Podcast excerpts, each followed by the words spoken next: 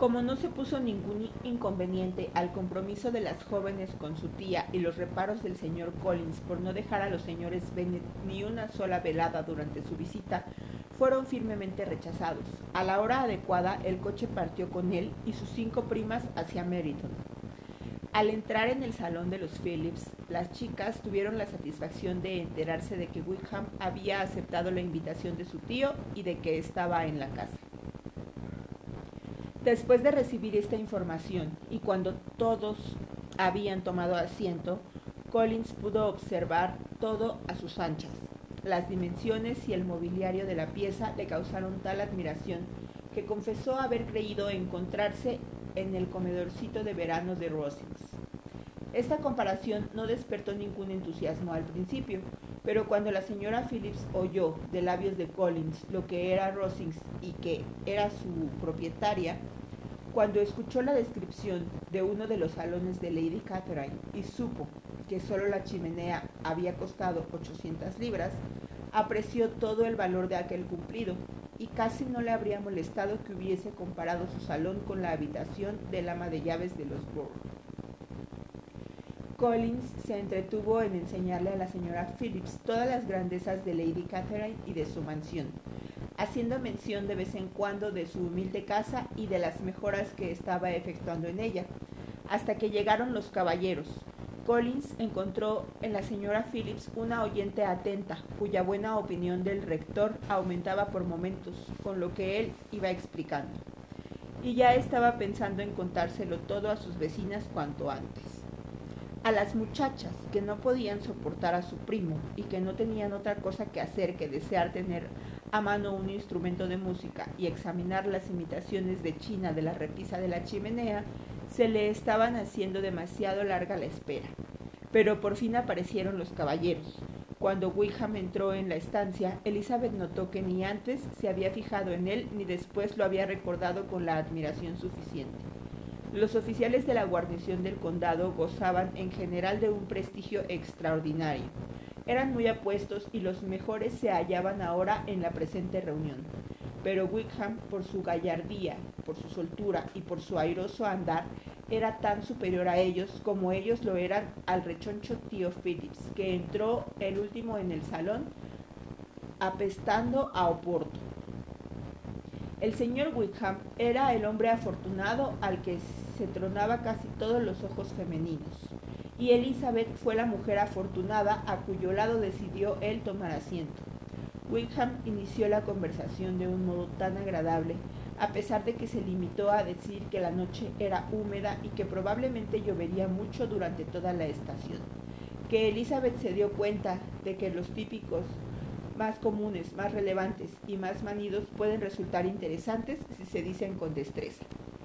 Con unos rivales como Wickham y los demás oficiales en acaparar la atención de las damas, Collins parecía hundirse en su insignificancia. Para las muchachas él no representaba nada, pero la señora Phillips todavía le escuchaba de vez en cuando y se cuidaba de que no le faltase ni café ni pastas. Cuando se dispusieron las mesas de juego, Collins vio una oportunidad para devolverle sus atenciones y se sentó a jugar con ella al whist. Conozco poco este juego, ahora, le dijo, pero me gustaría aprenderlo mejor debido a mi situación en la vida.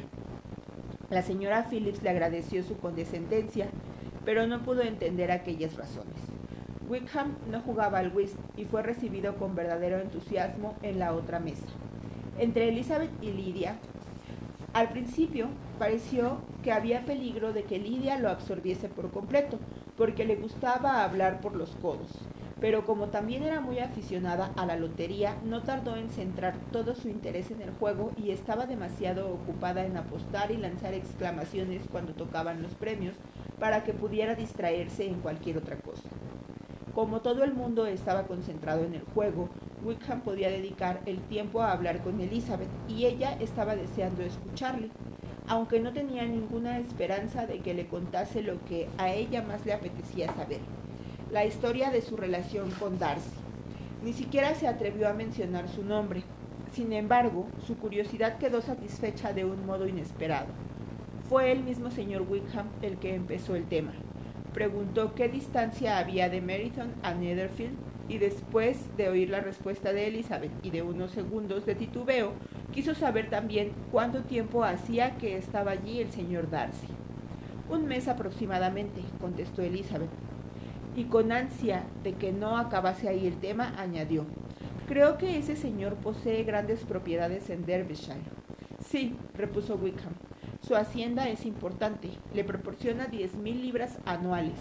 Nadie mejor que yo podría darle a usted informes auténticos acerca del señor Darcy, pues he estado particularmente relacionado con su familia desde mi infancia. Elizabeth no pudo evitar demostrar su sorpresa.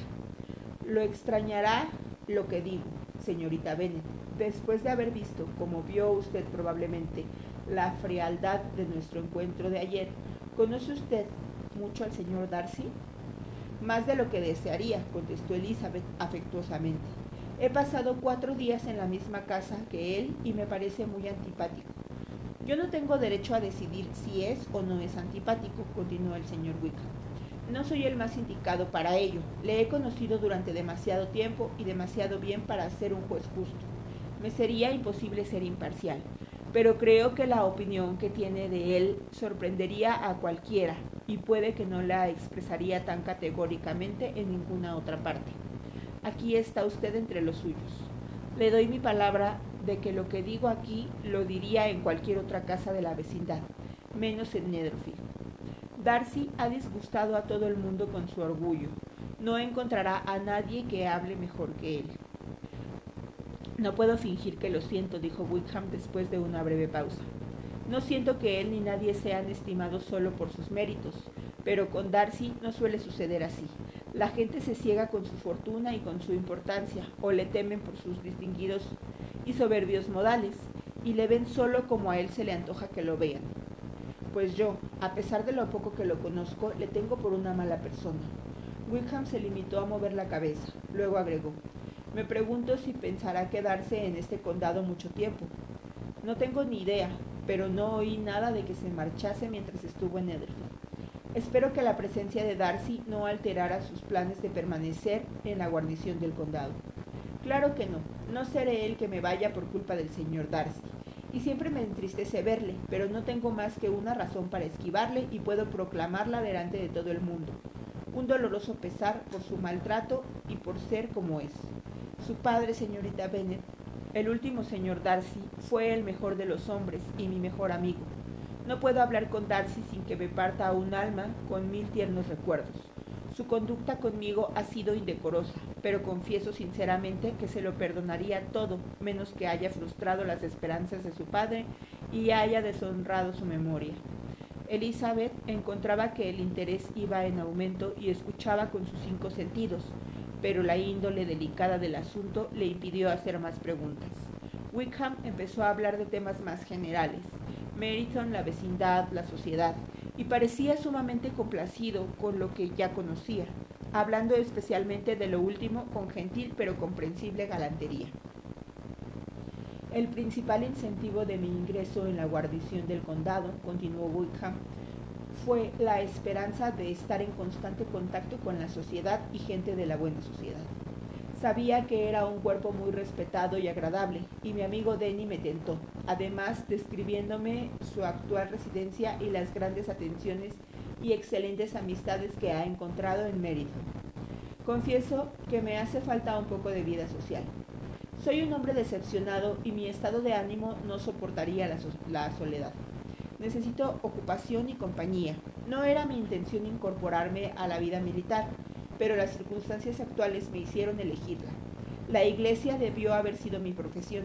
Para ella me educaron y hoy estaría en posesión de un valioso rectorado si no hubiese sido por el caballero de quien estaba hablando hace un momento. ¿De veras? Sí, el último señor Darcy dejó dispuesto que se me presentase para ocupar el mejor beneficio eclesiástico de sus dominios. Era mi padrino y me quería entrañablemente. Nunca podré hacer justicia a su bondad. Quería alejarme bien situado y creyó haberlo hecho, pero cuando el puesto quedó vacante, fue concedido a otro. Dios mío, exclamó Elizabeth, pero ¿cómo pudo ser eso? ¿Cómo pudieron contradecir su testamento? ¿Por qué no recurrió usted a la justicia? Había tanta informalidad en los términos del legado que la ley no me hubiese dado ninguna esperanza. Un hombre de honor no habría puesto en duda la intención de dichos términos, pero Darcy prefirió dudarlo o tomarlo como una recomendación meramente condicional y afirmó que yo había perdido todos mis derechos por mi extravagancia e imprudencia. Total, que o por uno o por otro, lo cierto es que la rectoría quedó vacante hace dos años, justo cuando yo ya tenía edad para ocuparla, y se la dieron a otro. Y no es menos cierto que yo no puedo culparme de haber hecho nada para merecer perderla. Tengo un temperamento ardiente, soy indiscreto y acaso haya manifestado mi opinión sobre Darcy algunas veces y hasta a él mismo con excesiva franqueza. No recuerdo ninguna otra cosa de la que se me pueda acusar, pero el hecho es que somos muy diferentes y que él me odia. Es vergonzoso, merece ser desacreditado en público. Un día u otro le llegará la hora, pero no sé yo quién lo desacredite. Mientras no pueda olvidar a su padre, nunca podré desafiarle ni desenmascararlo. Elizabeth le honró por tales sentimientos y le pareció más atractivo que nunca mientras los expresaba. Pero continuó después de una pausa. ¿Cuál puede ser el motivo? ¿Qué puede haberle inducido a obrar con esa crueldad? Una profunda y enérgica antipatía hacia mí que no puedo atribuir hasta cierto punto más que a los celos. Si el último señor Darcy no me hubiese querido tanto, su hijo me habría soportado mejor, pero el extraordinario afecto que su padre sentía por mí le irritaba, según creo, desde su más tierna infancia. No tenía carácter para resistir aquella especie de rivalidad en que nos hallábamos ni la preferencia que a menudo me otorgaba su padre. Recuerdo que un día en Netherfield se jactaba de lo implacable de sus sentimientos y de tener un carácter que no perdona. Su modo de ser es espantoso. No debo hablar de este tema, repuso Wickham. Me resulta difícil ser justo con él. Elizabeth reflexionó de nuevo y al cabo de unos momentos exclamó Tratar de esa manera al ahijado, al amigo, al favorito de su padre. Podía haber añadido a un joven, además como usted, que solo su rostro ofrece sobradas garantías de su bondad. Pero se limitó a decir, a un hombre que fue seguramente el compañero de su niñez y con el que, según creo que usted ha dicho, le unían estrechos lazos. Nacimos en la misma parroquia, dentro de la misma finca. La mayor parte de nuestra juventud la pasamos juntos viviendo en la misma casa, compartiendo juegos y siendo objetos de los mismos cuidados paternales. Mi padre empezó con la profesión en la que parece que su tío, el señor Phillips, ha alcanzado tanto prestigio, pero lo dejó todo para servir al señor Darcy y consagró todo su tiempo a administrar la propiedad de Pemberley. El señor Darcy lo estimaba mucho y era su hombre de confianza y su más íntimo amigo. El propio señor Darcy reconocía a menudo que le debía mucho a la activa superintendencia de mi padre, y cuando poco antes de que muriese el señor Darcy le prometió espontáneamente encargarse de mí, estoy convencido de que lo hizo por pagarle a mi padre una deuda de gratitud, a la vez que por el cariño que me tenía. ¡Qué extraño! exclamó Elizabeth. ¡Qué abominable! Me asombra que el propio orgullo del señor Darcy no le haya obligado a ser justo con usted, porque aunque solo fuese ese motivo, es demasiado orgulloso para no ser honrado y falta de honradez es como debo llamar a lo que ha hecho con usted. Es curioso, contestó Wickham, porque casi todas sus acciones han sido guiadas por el orgullo, que ha sido a menudo su mejor consejero. Para él está más unido a la virtud que ningún otro sentimiento. Pero ninguno de los dos somos consecuentes, y en su comportamiento hacia mí había impulsos incluso más fuertes que el orgullo. ¿Es posible que un orgullo tan detestable como el suyo le haya inducido alguna vez a hacer algún bien?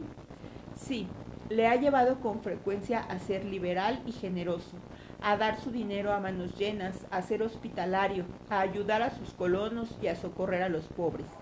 El orgullo de familia, su orgullo de hijo, porque está muy orgulloso de lo que era su padre, le ha hecho actuar de ese modo el deseo de demostrar que no desmerecía de los suyos, que no era menos querido que ellos y que no echaba a perder la influencia de la casa de Pemberley, fue para él un poderoso motivo. Tienen también un orgullo de hermano, que unido a algo de afecto fraternal, le ha convertido en un amabilísimo y solícito custodio de la señorita Darcy, y oirá decir muchas veces que es considerado como el más atento y mejor de los hermanos. ¿Qué clase de muchacha es la señorita Darcy? Wickham hizo un gesto con la cabeza. Quisiera poder decir que es encantadora. Me da pena hablar mal de un Darcy. Pero ahora se parece demasiado a su hermano. Es muy orgullosa.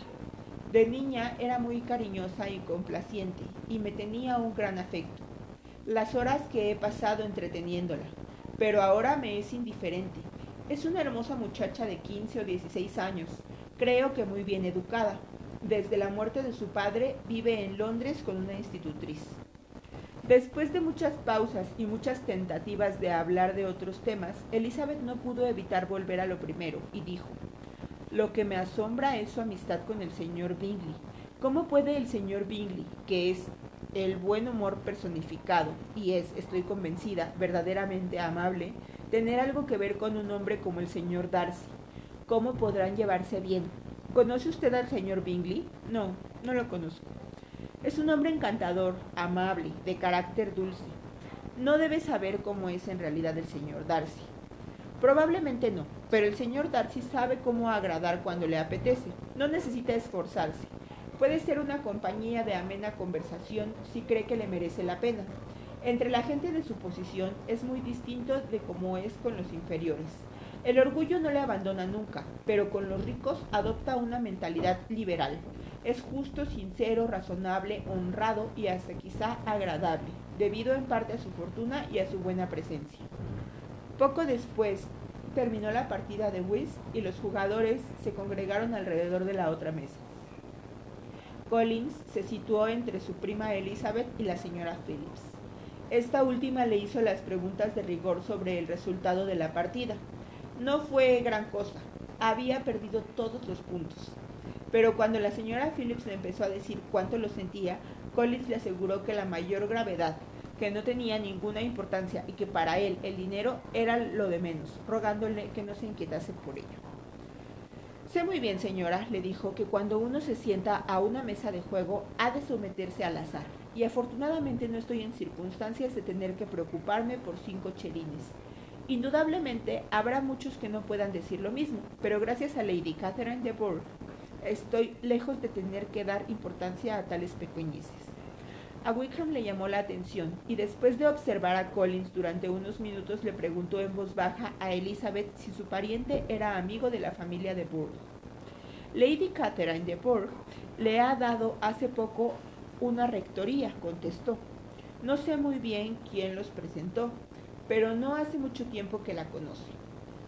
Supongo que sabe que Lady Catherine de Bourgh y Lady Anne Darcy eran hermanas y que por consiguiente Lady Catherine es tía del actual señor Darcy. No, ni idea, no sabía nada de la familia de Lady Catherine, no tenía noción de su existencia hasta hace dos días. Su hija, la señorita de Bourgh, heredará una enorme fortuna y se dice que ella y su primo unirán las dos haciendas. Esta noticia hizo sonreír a Elizabeth al pensar en la pobre señorita Bingley. En vano eran pues todas sus atenciones, en vano e inútil todo su afecto por la hermana de Darcy y todos los elogios que él hacía si ya estaba destinado a otra.